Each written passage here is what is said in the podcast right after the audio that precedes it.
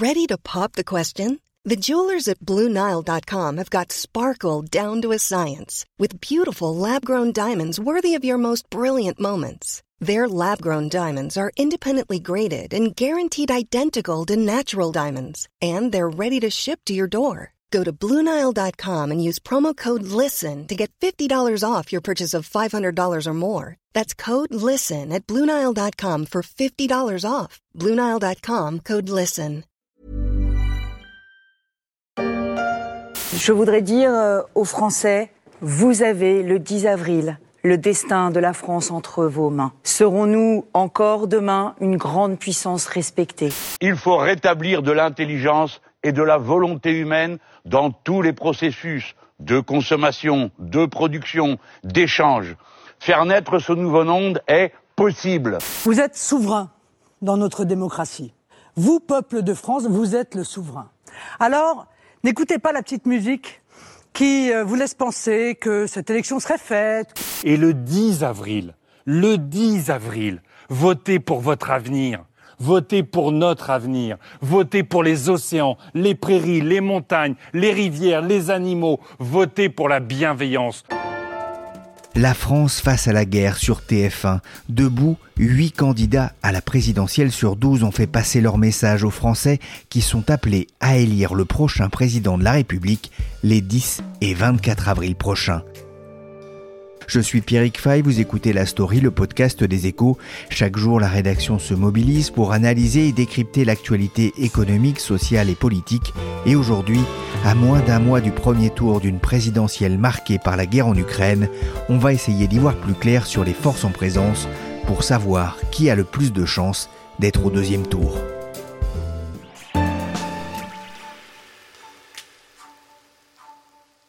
Merci donc d'être présent ici euh, aujourd'hui pour cette présentation des grands axes du projet que je souhaite soumettre aux, Françaises et aux Français pour euh, les cinq années qui viennent. Jeudi dernier, le président Emmanuel Macron a présenté son programme de candidat, le signe qu'il est vraiment entré en campagne sans toutefois abandonner son costume de président dans un contexte de tension aux frontières de l'Europe. À quelques semaines du premier tour, les positions ne sont pas totalement figées, mais Emmanuel Macron caracole en tête des sondages. Si la vérité des urnes devait le confirmer, l'identité de son adversaire du second tour semble encore un peu plus incertain. Pour en parler, j'ai mobilisé une partie du service politique des échos, Isabelle Fissek, Cécile Cornudet et Pierre-Alain Furbery. Je vais d'abord euh, vous dire quelques mots un peu plus personnels et vous expliquer pourquoi j'ai fait ce choix de me représenter. C'est le fruit d'une vraie réflexion, d'une conviction, ça ne m'intéresse pas de garder les responsabilités pour les responsabilités. Depuis le 4 mars, Emmanuel Macron est candidat à sa propre réélection, la fin d'un faux suspense. Macron, candidat, c'est fait, mais c'est un candidat qui a mis longtemps avant de se mettre vraiment en campagne, Isabelle Fissek. Comme tous les présidents sortants, hein, Emmanuel Macron euh, a euh, voulu profiter le plus longtemps possible de sa, position de, de président sortant. Et donc, c'est vrai qu'il est entré en campagne assez tard, en tout cas officiellement, parce que ça fait longtemps en réalité, et d'ailleurs euh, cela faisait hurler les oppositions, qu'Emmanuel Macron euh, menait campagne, si je puis dire, en projetant le pays vers l'avenir. Alors il disait, bah, c'est le rôle d'un président de faire ça, c'est aussi le rôle d'un candidat, mais on peut se rappeler que dès euh, la rentrée, dès septembre dernier, il a commencé à lancer des projets France 2030, par exemple. Hein. France 2030, euh, c'est un programme d'investissement pour la France de 2030. Il a ensuite, euh, par exemple, en faisant le Beauvau de la sécurité, il a annoncé à l'issue du Beauvau de la sécurité une loi de programmation pour la police, etc. 15 milliards bah, pour le, mandat qui va suivre, etc., euh, etc. À Belfort, récemment, il a aussi annoncé, hein, avant sa candidature, sa stratégie énergétique, là aussi, jusqu'à 2050. Donc, candidat officiellement depuis peu. Alors, il avait toujours dit je serai président jusqu'au dernier quart d'heure. C'était une formule, personne n'y croyait. Euh, finalement, avec la guerre en Ukraine, il a été obligé, bien plus qu'il ne l'avait imaginé, d'être président de fait jusqu'au dernier quart d'heure. Et donc, il est rentré plus tard qu'il ne le prévoyait lui-même en campagne, donc le 4 mars. Il y avait des choses prévues dès le 20 février pour entrer en campagne, mais euh, la guerre en Ukraine a un peu tout changé. Vous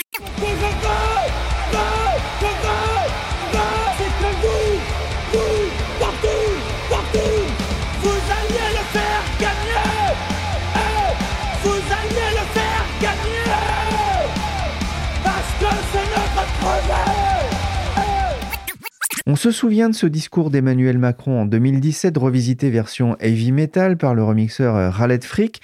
Cette année, il a choisi une lettre aux Français plus douce pour les oreilles. Quel a été l'effet de cette annonce dans les sondages? Euh, l'effet de la lettre dans les sondages, on a des rollings hein, toujours avant une présidentielle, donc on peut voir tous les jours si les sondages bougent ou pas. Eh bien, euh, dans les trois premiers jours après euh, cette lettre, les sondages n'ont absolument pas bougé. Ensuite, en revanche, on a vu une hausse dans les sondages. La semaine qui a suivi, en huit jours, Emmanuel Macron a pris près de huit points dans les intentions de vote. Donc c'est une hausse spectaculaire, très très forte, mais les sondeurs l'expliquent plutôt par l'effet drapeau, c'est-à-dire euh, quand on a une guerre comme la guerre en Ukraine, en général, il y a un réflexe de légitimité. Les Français euh, se rassemblent derrière euh, celui qui conduit à la fois la diplomatie, qui est le chef des armées, un réflexe, voilà, il nous protège, donc on se met derrière lui. Alors c'est difficile de dire si la lettre qui finalement était relativement banale, commune, qui était, j'allais dire, la continuité plutôt de, de son quinquennat, où il explique qui va euh, euh, eh bien s'occuper de l'avenir de nos enfants et de nos petits-enfants. C'est peut-être plutôt la guerre en Ukraine. Et en tout cas, ça, c'était une des craintes de l'équipe d'Emmanuel Macron, c'était que son entrée en campagne le voit baisser dans les sondages. Ça n'a pas été le cas, bien au contraire. Cécile Cornudet, on en parlait avec euh, Isabelle Fissek, la guerre en Ukraine a vraiment un impact sur cette fin de campagne pour le président sortant? Bien sûr, parce que la guerre en Ukraine, c'est quoi? C'est la peur chez les gens. Et quand les gens euh, ont peur, eh bien, ils se rangent derrière euh, le chef qui gère euh, plutôt bien cette situation internationale incroyable.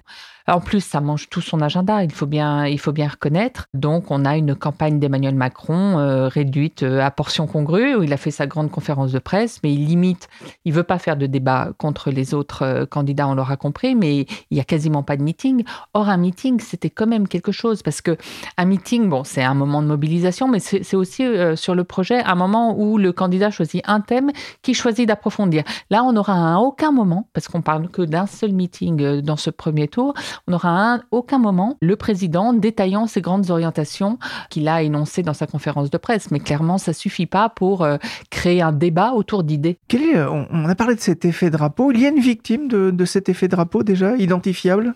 Bien sûr, c'est Valérie Pécresse. Pourquoi? Parce que qui a le plus peur? C'est l'électorat âgé. Or, l'électorat âgé, on sait que c'est l'électorat de, LR qui, là, euh, en masse, est en train de passer chez Emmanuel Macron. Je crois qu'elle a perdu depuis le début de la guerre 6 points dans les sondages, pendant qu'Emmanuel Macron en a gagné 6. Et en plus, comme c'est un électorat qui vote, l'électorat âgé, c'est tout bénef pour euh, Emmanuel Macron. Vous connaissez l'expression un seul être vous manque et tout est dépeuplé. Euh, cet être qui manque à Valérie Pécresse, c'est Nicolas Sarkozy? Ah, c'est sûr qu'il n'a pas aidé parce que non seulement euh, il n'est pas dans sa campagne et il ne sera pas dans sa campagne. La question aujourd'hui, c'est de savoir s'il garde le silence ou s'il rallie Emmanuel Macron. C'est en aucun cas est-ce qu'il va soutenir euh, Valérie Pécresse.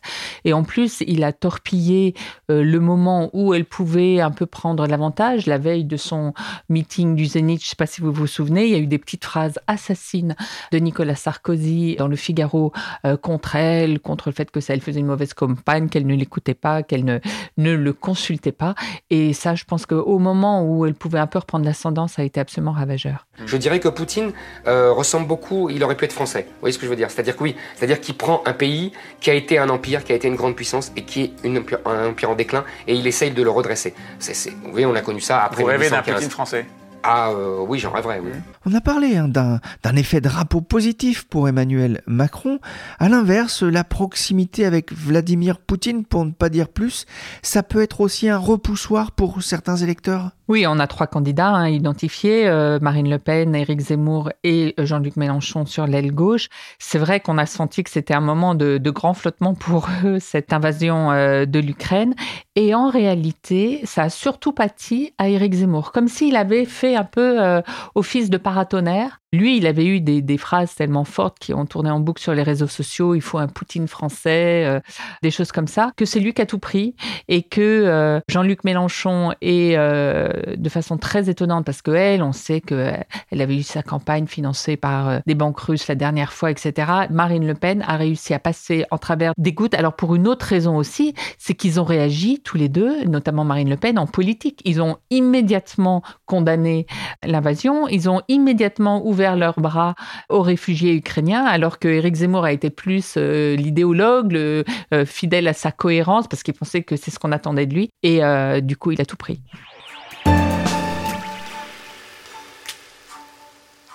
Emmanuel Macron tente d'enjamber la présidentielle. S'il n'y a pas de campagne, la question de la légitimité se posera. Les propos sont de Gérard Larcher, le président du Sénat, dans un entretien au Figaro, des propos qui ont, qui ont surpris et dérangé parfois.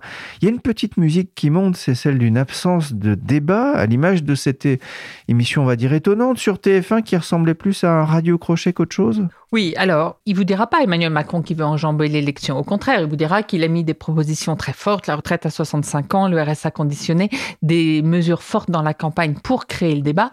C'est vrai qu'il ne veut pas euh, affronter ses adversaires euh, politiques au motif que euh, jusqu'alors, aucun président sortant n'a eu à le faire. Et c'est vrai qu'il y a eu que en 2017, en fait, qu'il y a eu ces débats à la télévision. Alors, c'est possible qu'Emmanuel Macron ait euh, sous-estimé l'impact de ce refus euh, des débats. Parce que pour les Français, mine de rien, euh, maintenant, une campagne présidentielle, c'est des débats à la télévision. Avec les primaires, avec ce précédent de 2017, ça s'est imposé comme ça. Lui, il a pensé qu'il pourrait passer outre, faire du grand débat en affrontant directement des Français dans, des sortes de, de, grandes tables rondes, faire des émissions télévisées télévisé face à des journalistes et que ça suffirait. Je pense quand même qu'il a, un peu euh, sous-estimé euh, cet impact parce que malgré le projet où il a mis euh, ses propositions fortes dans la campagne, on sent bien que ça se noue toujours pas. On est à trois semaines du premier tour et on a toujours l'impression qu'il n'y a pas de campagne, qu'il n'y a pas de polémique autour de grosses propositions. Et ça, ça c'est mauvais. C'est mauvais. La question de la légitimité est posée comme ça par Gérard Larcher le deuxième personnage de l'État, c'est euh, quelque chose quand même d'un peu euh, problématique. Beaucoup de gens le pensent et le diront que s'il y a une grosse euh, abstention, eh bien le, président sortant n'est pas légitime, mais qu'un élu, lui-même élu par euh, des maires qui sont pas forcément bien élus, etc., euh, se mette à dire ça, c'est c'est presque aller dans le sens du poil des électeurs. C'est une forme de populisme d'une certaine façon. En revanche, qu'il y ait un problème de marge de manœuvre politique derrière pour un président qui serait mal réélu ou réélu avec le sentiment que juste l'effet drapeau a joué et que vraiment les, grands débats euh, n'ont pas été tranchés, ça sera compliqué derrière quand même pour gouverner. C'est pour ça qu'il cherche d'autres choses, Emmanuel Macron. Il cherche d'abord à avoir un très fort score de, premier tour, il cherche à mobiliser ses troupes pour qu'il n'y ait quand même pas une abstention euh, trop forte. Et on voit bien qu'il essaye de, voir comment il pourrait créer une sorte d'union nationale euh, dans un gouvernement plus large que celui de 2017. Il a eu des mots comme ça à l'émission de, de TF1. Donc il voit le danger et il essaye euh, euh, de le parer autant que possible. Qu'est-ce qui se passe? Je ne sais plus si je suis en train de servir mon pays ou de le trahir. Parce que je fais semblant d'être candidat à la présidentielle. Or, tout le monde sait bien que ma candidature ne sert strictement à rien, comme la plupart des autres du reste. Jean Lassalle, l'un des douze candidats assez touchants sur le plateau de France Info qui réfléchit à se retirer de la course à l'Élysée, ce qu'il n'a pas fait, il a été marqué par sa non-invitation au débat télé de TF1, un spin très baudelairien, il aurait pu ajouter. Et de longs corbillards, sans tambour ni musique, défilent lentement dans mon âme. L'espoir, vaincu, pleure, et l'angoisse atroce, despotique, sur mon crâne incliné plante son drapeau noir. Cécile, c'est le spleen des petits candidats? C'est le coup que tentent euh, les petits euh, candidats, parce que depuis, il a dit euh, que bien sûr, il resterait candidat, d'autant que lui, il monte un peu dans les sondages. Donc peut-être que le coup a marché, mais c'est vrai que c'est très difficile pour eux d'exister dans la campagne, mais ça l'a toujours été. Ce qui est plus étonnant, c'est le statut de petit candidat auquel ont accédé maintenant des personnalités comme Anne Hidalgo, qui sont quand même très peu, très peu suivies par les journalistes, au fond, dont, les, propositions sont à peine euh, relayé. Euh, ça, c'est la nouveauté de, ce cru 2022.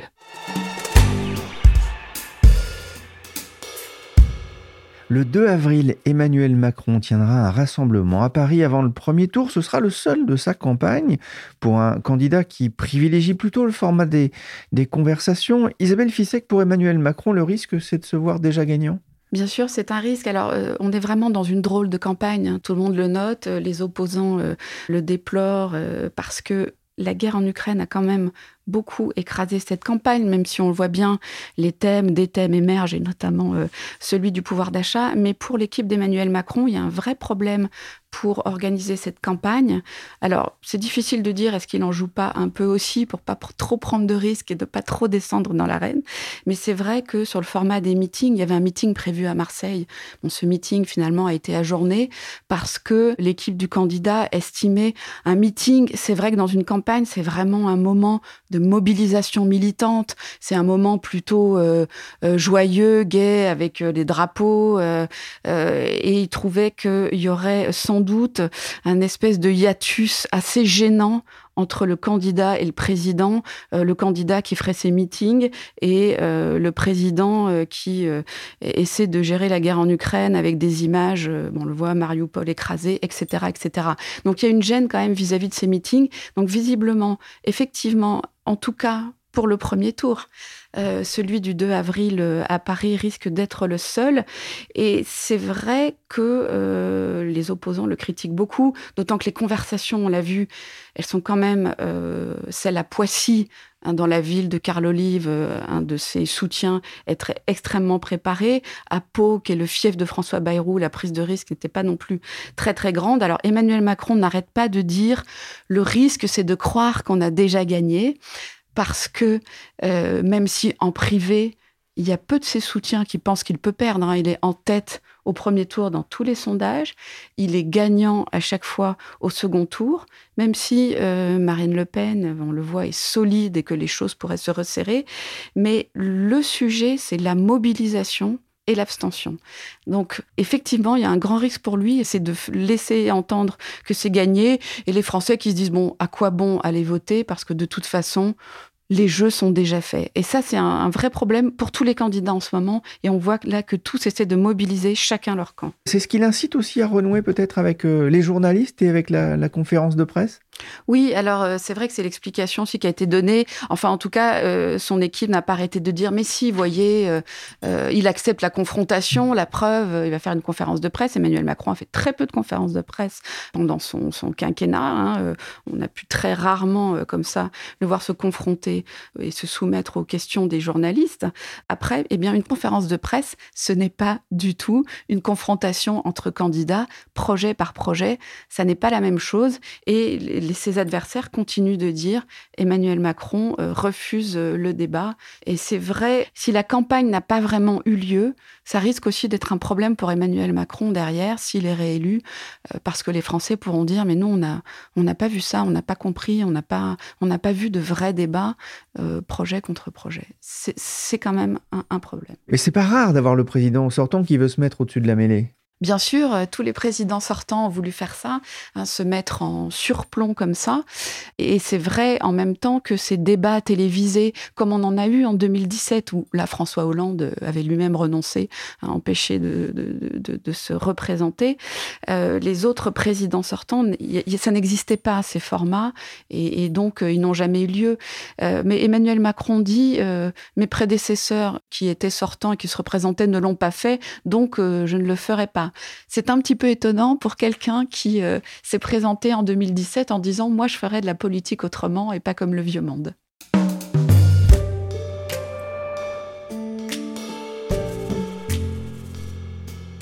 Dans ce contexte de grève, d'autres manifestations sont prévues aujourd'hui dans notre département pour euh, le pouvoir d'achat. Dans le Var, deux mobilisations interprofessionnelles et intersyndicales sont prévues ce matin. Macron bien placé pour accéder au second tour, mais Cécile Cornudet, les inquiétudes sur le pouvoir d'achat, est-ce que ça constitue aussi un risque pour sa cote de popularité? C'est un risque, euh, le pouvoir d'achat, c'est vraiment un risque euh, peut-être moins sur l'élection, parce qu'on voit qu'il reste trois semaines et que l'effet drapeau dont on a parlé euh, joue à plein. Peut-être plus un risque pour après. Et c'est vrai que le, candidat Macron n'a pas tellement changé son programme autour du pouvoir d'achat. On voit que c'est toujours le plein emploi, qu'il essaye de montrer qu'il est toujours innovant sur des questions comme l'école ou la santé, mais il n'a pas fait du pouvoir d'achat son thème majeur. En revanche, le président Emmanuel Macron Est très très en pointe euh, sur le pouvoir d'achat, avec la ristourne sur le, plein d'essence, avec l'augmentation du point d'indice des fonctionnaires qui est d'ores et déjà annoncée. Donc cette schizophrénie un petit peu particulière. Euh, je ne sais pas trop comment elle va se traduire dans les urnes. En revanche, on sent déjà qu'elle pourrait créer quelque chose de compliqué pour l'après, d'autant que Marine Le Pen et Jean-Luc Mélenchon, qui, se disputent aujourd'hui euh, la seconde place, sont tous les deux euh, complètement sur ce sujet et veulent faire euh, de l'élection un référendum social, comme dit Jean-Luc Mélenchon. Pour moi, c'est le social préservé, le pouvoir d'achat préservé, et en revanche, avec Emmanuel Macron, ça ne le sera pas. Donc ça recrée, si vous voulez, cette France d'en bas, France d'en haut, qui, qui n'a cessé de, de structurer ce premier mandat avec, on s'en souvient, les Gilets jaunes. Donc ça ouvrirait une seconde séquence pour Emmanuel Macron, quand même problématique de ce point de vue-là. Il a de fortes chances d'être euh, au second tour. En face de lui, euh, on a l'impression que c'est beaucoup moins serré qu'en 2017.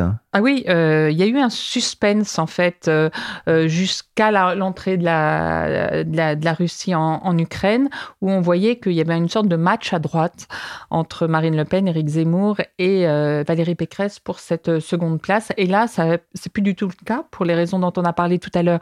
Marine Le Pen a pris l'ascendant sur les deux autres.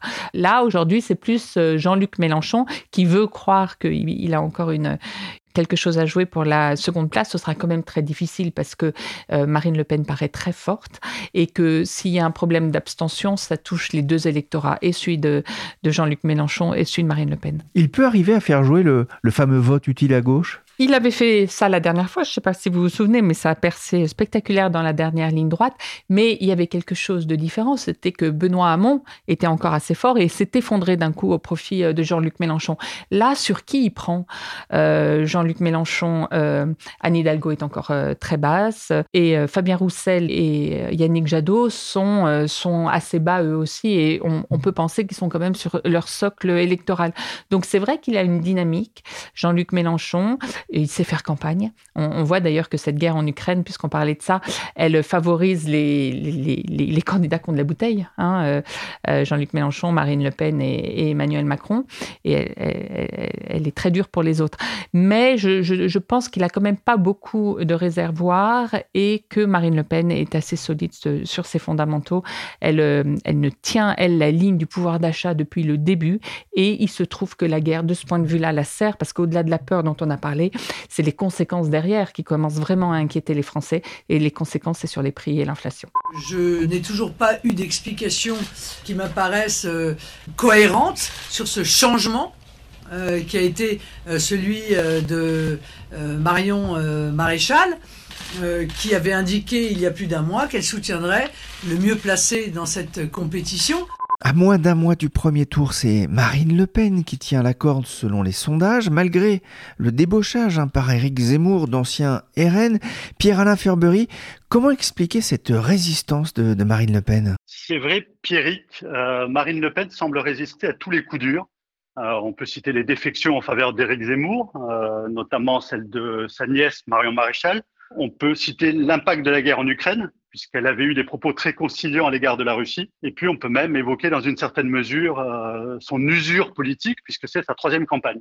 Et pourtant, euh, malgré tout ça, elle est euh, aujourd'hui donnée qualifiée pour le second tour, avec un score qui n'est pas très très loin de celui qu'elle avait obtenu en, en 2017. Sa grande force, c'est d'avoir en fait de s'être positionnée très tôt sur une thématique très porteuse, c'est le pouvoir d'achat, thématique qui a été encore renforcée par les conséquences de la guerre en Ukraine. Euh, le tout avec une mesure très lisible, simple, grand public, la baisse de la TVA de 20 à 5,5% sur les produits d'énergie, c'est-à-dire carburant, essence, électricité, fuel, qui est une promesse destinée évidemment essentiellement aux classes populaires, qui constituent la moitié de son électorat et qui sont moins portés que d'autres à s'intéresser aux questions internationales et donc à l'Ukraine. Elle bénéficie aussi d'une image adoucie par la radicalité d'Éric Zemmour. Elle en joue très habilement au point de parvenir à incarner une sorte d'extrême droite modérée, pour peu que ça existe. C'est-à-dire qu'elle a réussi à se constituer aussi au fil du temps un socle? Le socle, euh, le, Rassemblement national a toujours eu un socle depuis en gros 1988, équivalent à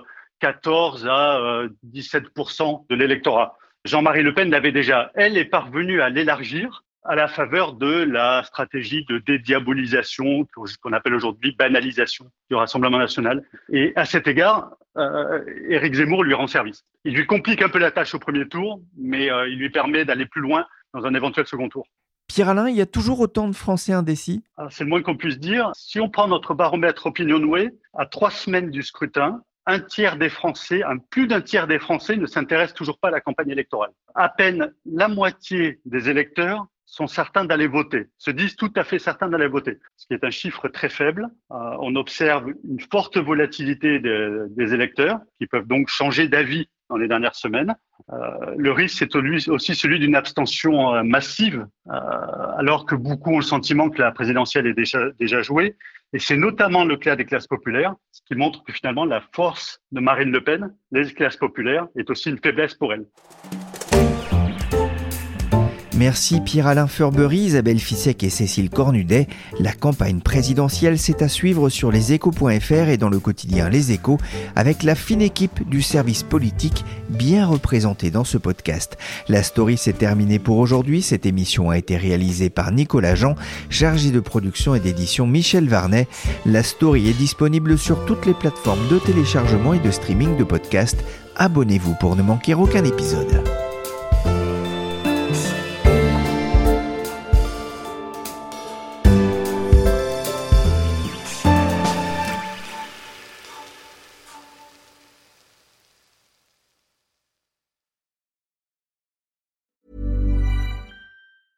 Planning for your next trip? Elevate your travel style with Quince. Quince has all the jet setting essentials you'll want for your next getaway, like European linen, premium luggage options, buttery soft Italian leather bags, and so much more. And is all priced at 50 to 80% less than similar brands. Plus, Quince only works with factories that use safe and ethical manufacturing practices. Pack your bags with high-quality essentials you'll be wearing for vacations to come with Quince. Go to quince.com slash pack for free shipping and 365-day returns.